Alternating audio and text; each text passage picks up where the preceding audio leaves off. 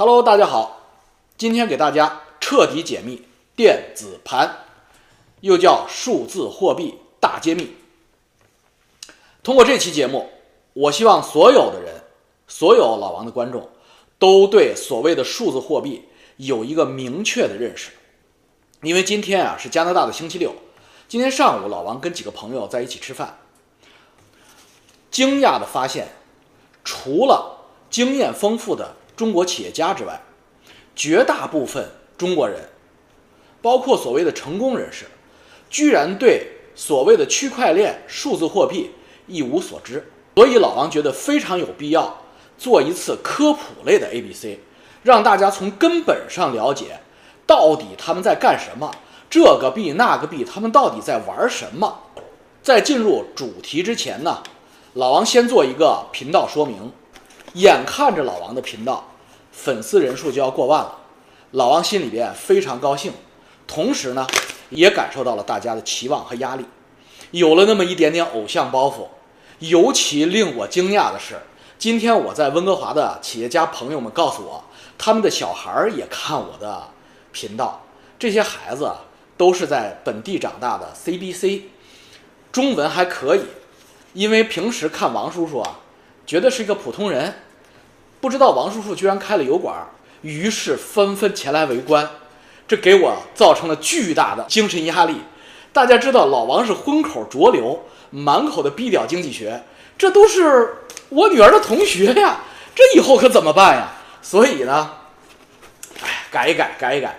第一呢，老顽童要尽量的收敛一点。第二，嘴上不能再没有把门的了。没想到现在影响越来越大了。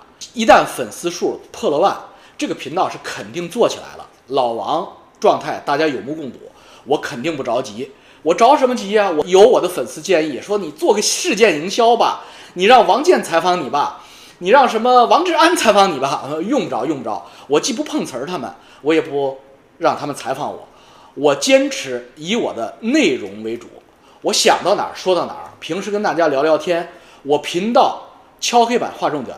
我频道的主要目的是：A 炫富，这个炫富不是说我有多少钱，这个炫富是让大家知道，做好人、树立正确的三观是会有好报的。你看看老王的状态还不错，上帝对我非常眷顾。为什么我能得到上帝这样的眷顾？我觉得很大的程度是因为我相信轮回，相信报应。我举头三尺有神明，从不做害人的事儿，从不做骗人的事儿。所以，我这个炫富跟那些人的为了割韭菜的炫富不一样。我炫富是告诉大家要做好人，做好事儿，但行好事，莫问前程。不要想那么多，我就是例子，我从来不问前程，但是最后呢，开开心心。虽然说我们在润朝下出了国，不能为祖国做贡献，不能再为故乡的人民解决就业问题和纳税问题了，但是呢，我们在异国他乡也扎下了根儿，在这一片土地上接被接纳，并且成为其中一员。老王现在是加拿大蓝本护照国籍，所以老王首先效忠加拿大。我入籍宣誓不是白做的，那么作为我一个加拿大籍的中国人，我也情系故土。我希望那片土地上越好越好，老百姓是越幸福越好。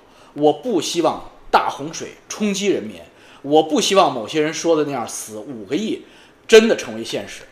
大家可能不知道，我有三千铁粉，这些人是从十五年以前老王的新浪博客时代一直追踪到今天的。在我的九千粉丝里边，是有三千这样的人。这些人一定都知道，如果我要是撒谎的话，他们会不给我面子，会贴出来的，因为我不删评论嘛。什么呢？就是老王的价值观输出，十五年如一日，从没有变过。我的政治观点，我的社会价值观点一贯如一。我的三观非常稳定，输出非常稳定，就是做好事不骗人。工欲善其事，必先利其器。以理工男的锱铢必较的精神，既然我做了金融，我就要把金融殿堂里边的最好的东西研究清楚之后，并且加以中国化，在里边找到赚钱的路子。这是老王的一贯人生。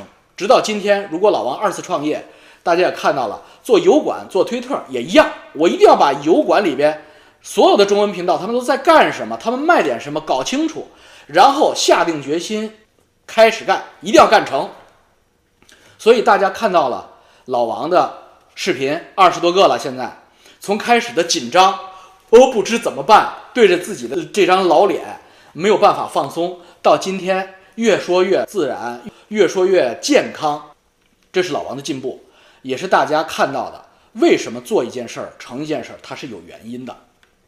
所以我要通过这个频道给大家输出这样一个价值观，让大家变成好人，让大家开启民智。除了输送价值观之外，这个频道更重要的一点就是开启民智。通过我的所学所见所想，我的一点点经验，从 A、B、C 的阶段给大家一点一点掰开了揉碎了讲所谓的金融原理，我保证你们。全都能听懂，听完之后你们也不用赞老王。有有人说老王的评论是他妈的网评员现场，真的不是，我根本不碰我的评论，骂我的都可以，连篇累牍骂我都可以，我不爽了我会给你骂回去的，我真的会跟你们骂回去的，而且我会在做节目的时候，做读者来信的时候直接骂你一个臭傻逼，这直接说这种话，为什么？很真实，除了注意一些十八禁的内容，我没有任何偶像包袱。那么。做内容，做金融内容、资本内容做实了，其实可以从里边映射一些商业战争、商场故事，让大家除了看电视剧之外，更有一个多重的选择。粉丝数一到万，一定会稳步增长，我一点都不担心。一年之后，这个粉丝数一定会有巨大的突破。所以呢，从今天起呢，我也不需要去蹭什么人了啊。小红鸟，你放心啊，我不会把你蹭出血了。你已经语无伦次，快疯了，已经说我是河北籍的共产党维稳员了。这个到此为止，让你先醒一醒啊！老王其实也是在超度你，你别不高兴，因为你那个什么 BSC 云盒，我一会儿就会讲，包括 SEA 盒子，你这些东西，如果你真的在海外做成了，你再割一波韭菜，你真的会死无葬身之地的。所以老王做的这些金融知识，既是防骗，也是启智。当不是脑残的中国人占了绝大部分的时候，民主自由的土地才能盛开花朵。否则的话，就是一群共产党替代另一群共产党，一群在野共替代在台共，在台上的台不是在台湾的台，对吧？老王非常臭美，又从盒里边取出来了一个衬衫，还带着棱呢，是吧？还能看见棱啊。好了，大家凑合看。好了，咱们进入正题，讲讲电子盘之爷之父的故事。思绪回到二零零四年，那个时候，颐和财经有点干不下去了，因为我们所谓的颐和财经就是帮您上市拉皮条有限公司，前提是有企业让你帮着上市。两千年的时候，我们成立这家公司。我从体开委下海，到两千零四年，真的是做了一百多家企业。最高的一年在上交所做了二十三家，一个交易所做二十三家，业务第一。结果呢，到二零零四年为什么干不下去了？第一个是竞争越来越激烈，这玩意儿也没有什么高科技，就是一个关系嘛，大家都懂了，后起之秀越来越多。第二个，当年的股市暂停了 IPO。因为股市跌到了谷底，跌到一千四百点，尚福林满脑子都是官司，他要寻找股市的救命方案，所以呢，我们呢就没事可做。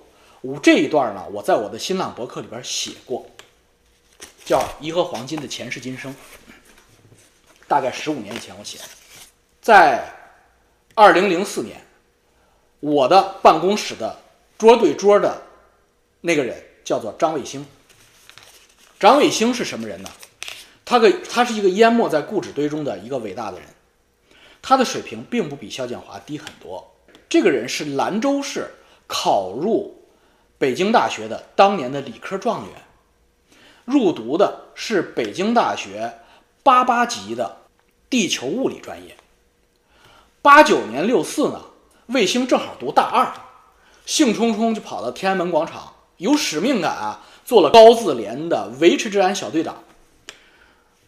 六四镇压之后，张伟兴惨了，就被人家做秋后算账。他的老婆叫杨梅梅，梅梅呢是天体物理系的高材生，梅梅的导师就是方励之。这两口子肯定呃吃瓜吃瓜唠，所以卫星呢就没有拿到户口。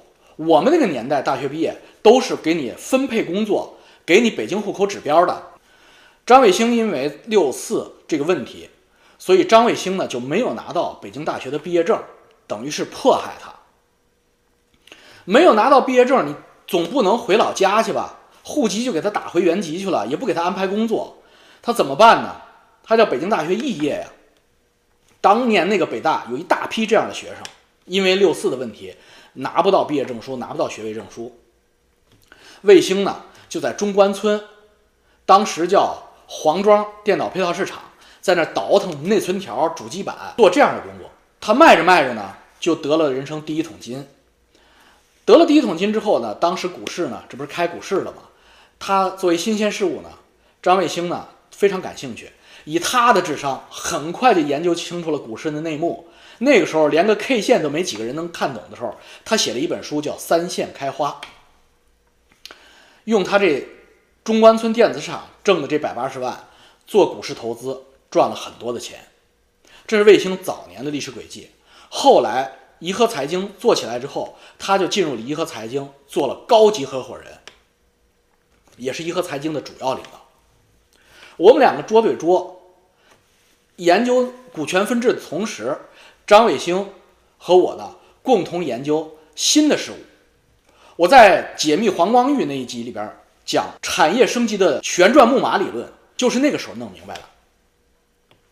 那么我们就猜中国人下一个风口是什么？中国经济飞黄腾达，那么下一个风口是什么？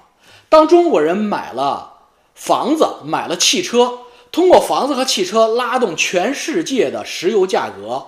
及钢铁价格和煤炭价格重新上涨一个阶段之后，十四亿人的家庭全部都要买一到两辆汽车的时候，全世界汽车布局都会翻天覆地的变化。那么之后呢？我们得出的结论就是之后，A 黄金，B 黄赌毒。这是人类的物质需求满足之后，精神需求向前发展的重要一局。黄赌毒。黄就是色情行业，各种一男对一女、一男对多女、一男对一半男半女、一男对多半男半女，性爱大 party，LGBT 会空前繁荣。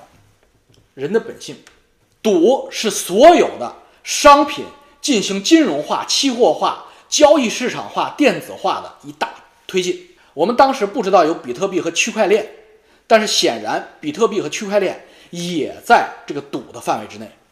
就是全球金融市场高度发达，衍生品市场高度发达。毒呢，并不是单纯的毒品，而是指广义上的毒品，包括让人上瘾的电子游戏、抖音、小视频、TikTok，这都叫毒。黄赌毒高度发达，一定是未来二十年中国金融市场的一次飞跃。那么当时在想。中国人没有什么呢？黄赌毒市场里边有些我们是不能做的，比如说毒，我们肯定不愿意去做，伤阴德。那么黄我们也做不了，就是赌金融，我们是干这行的。那么金融创新，我们以什么为支点进行金融创新呢？中国人当时把世界钢材买了翻番儿，把世界石油价格买了翻番儿，铝价格买了翻番儿，水泥价格买了翻番儿，什么东西没买？什么东西价格没动？黄金，一九八零年代黄金价格四百美元一盎司，到了二零零四年还他妈是四百美元一盎司，换算成人民币就是一百块钱人民币一克。二零零四年黄金价格依然在一百块钱人民币一克徘徊，而一九八零年黄金就差不多八九十块钱人民币一克了，不可能一直这样。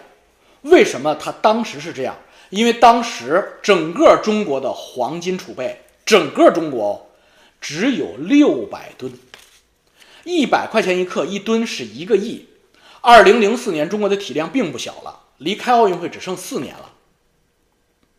全中国的黄金储备只有六百亿人民币，你有想象这是一个如何倒错的金字塔吗？巨大的实体经济下边压着一个作为货币总支撑的总信用的基点，就是黄金储备，才六百个亿。我当时有一句话叫“倒立的金字塔”，那个塔尖儿，那个荷鲁斯之眼，就是六百吨的黄金储备。所以你要知道这样的一个研究结果，在二零零四年被我们发现，那么黄金价格一飞冲天，就一定是我们下一次要干的事儿。我们会发动一切能力，写文章，在电视上做访谈，在互联网上做博客，鼓吹黄金投资。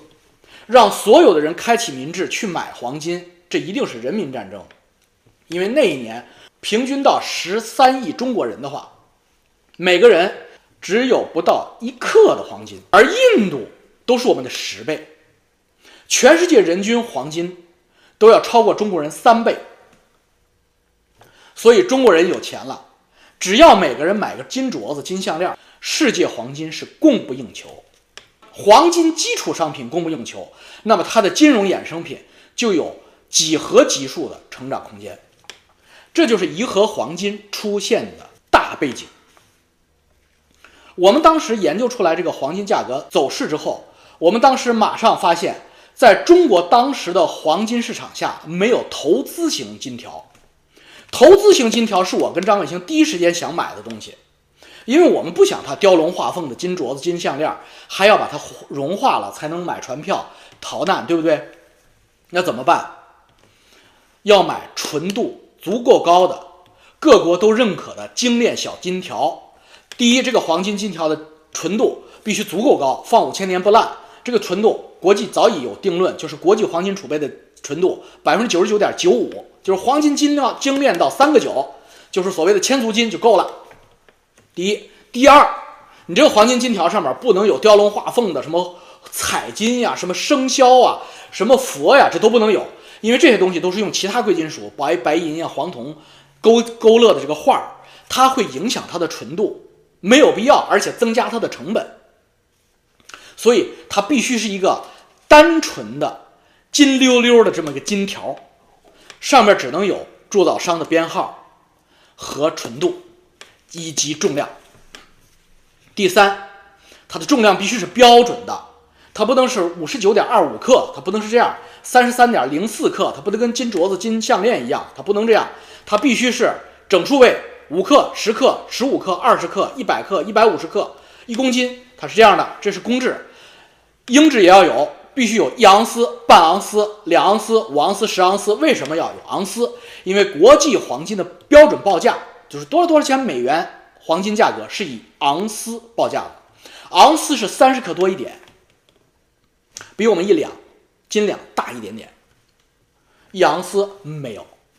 当我们兴冲冲的联系黄金珠宝铸造企业，哈 就是后来我认识的，我帮他上市的金东莞金业珠宝的时候，我们居然在招商银行北京分行吹牛逼的时候，看到了我们想做的。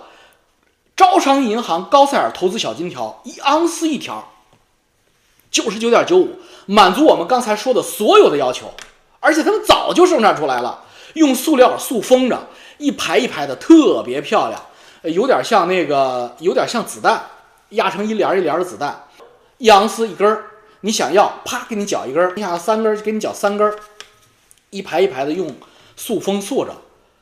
我们的眼睛都快掉出来了，这是谁设计的？他为什么？我们觉得零四年我们是发明了，我们是发明了火箭的人，我们怎么在天上看见有卫星？谁发上去的？一问，说这个滞销，根本就卖不出去，因为他弄得太早了。是成都金成都长城精炼精炼厂精炼的，下边有个长城精炼厂，下边有个高塞尔公司，他们弄的。你们去问吧，飞到成都赶紧去问。原来。这个精炼厂并不属于长城精炼，这个高塞尔公司是个合资公司，是个港人出资的，挂靠在长城精炼厂底下。因为零五年之前，国务院没有放开黄金专营，那个时候老百姓不能随便买卖黄金的，所有的黄金业务都归共产党直营的，所以呢，外商投资要想搞黄金的话，必须挂靠一个国有的、纯国有的有黄金经营资质的企业。成都长城精炼厂就是这样的企业。这个港资老板呢投了资，但是呢戴了个红帽子挂在那个长城精炼厂底下，叫长城高塞尔黄金铸造有限公司。我们就飞到香港找他这个老板，他这个老板姓周，叫周什么我已经忘了，三个字儿的名。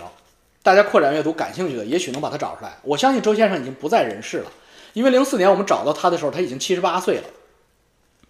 这个老周先生是香港黄金交易所，就是香港金银厂的老人儿，太懂黄金投资了。他跟伦敦的那些黄金投资大机构基本上同一个 level 的技术，所以呢。他知道中国有钱了以后一定会进行黄资黄金投资，所以他就飞到成都搞这个高塞尔金条，又挂在招商银行卖。他想做他的生意，结果没想到呢，他就是爱多 VCD，他走得太早了，以至于呢他死了。我们零四年找他的时候，他已经七十八了，也退休了。呃，心如止水，生无可恋，眼神涣散着对人生的淡定。我们当时不一样，野心勃勃，跟他学会了东西。他告诉我们，香港金银厂是怎么回事儿？为什么叫香港金银厂？跟伦敦又是怎么回事儿？国际金商几大金商是怎么坐庄的？国际金价是怎么操纵的？这些东西都告诉我们以后，张卫星就学坏了，因为他告诉我们，其实有一种东西叫电子盘，也就是后来的中国黄金呀、建设黄、建设银行黄金的那个所谓的纸黄金电子盘，也就是后来的天交所。贵金属交易平台都是从这儿来的。他告诉我们之后呢，我们就花了很少的钱买到了电子盘的光盘，非常少的钱，十万级的，拿回来在成都电子科技大学找学生开发出一模一样的系统来，直接从布伦伯格和就是彭博社和路透社。接受彭博社和路透社的广播数据，记住啊，细节不是干过的说不出来，翟老师是说不出来的。彭博社和路透社除了是新闻，你能看到电视新闻之外，它还广播金融数据。这个金融数据是数字信号，你是它的 member 的话，你可以直接接收到它它的数据。这个数据接口接到你的这个交易系统里边，你就像一个交易所一样。别人就可以在你这儿开户存钱进来，叫入金，然后你给他一个账户，他就可以根据这个数据来炒作黄金，这就是重点。大家想象这样一下，我讲黄金可能你们接受不了，我给你们类比一下，你们想象一下，话说青海游牧民族。个个养牛都有了钱，养羊都有了钱，个个存款都上百万、上千万。他们太想买上海 A 股了。假设啊，当然他们不会了，但是假设啊，上海 A 股天天涨，他们太想炒股了。他们听说炒股是一个很有前途的职业，于是他们想在自己的帐篷里、毡房里安一台电脑，安上乾隆炒股软件炒股，对不对？那个时候叫乾隆啊，后后来才有什么呃杭州的那个老郭那个，我帮他上市叫什么来着？啊，杭州炒股的软件公司，哎呀，忘了忘了。那后来才有国内的，那时候都叫乾隆，都是从台湾过来的。乾隆炒股软件，好了。然后呢，有两个青海的牧民飞到了上海，找到了这个呃国泰君安的营业部，开了个户。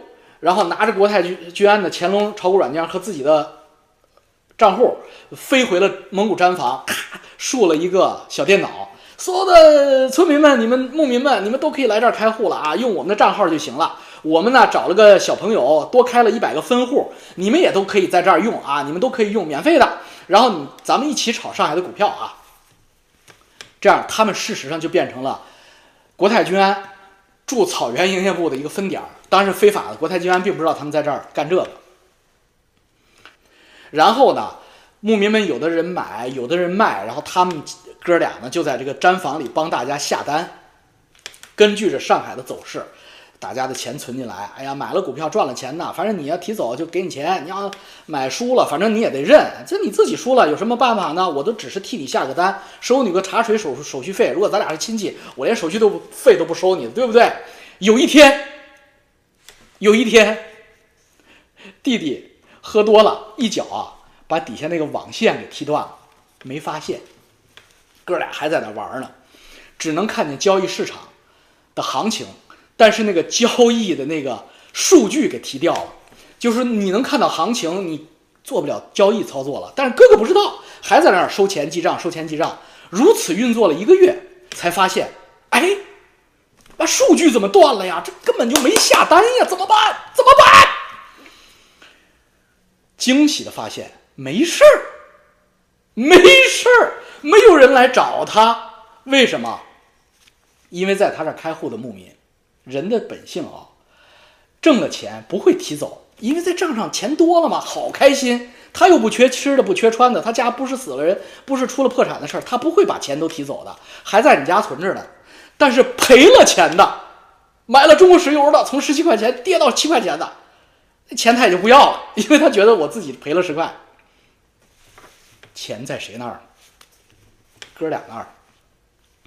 今天老王就讲到了电子。盘的冰山一隅，欲知后事如何，且听下回分解。明天接着讲，今天太累了，再见。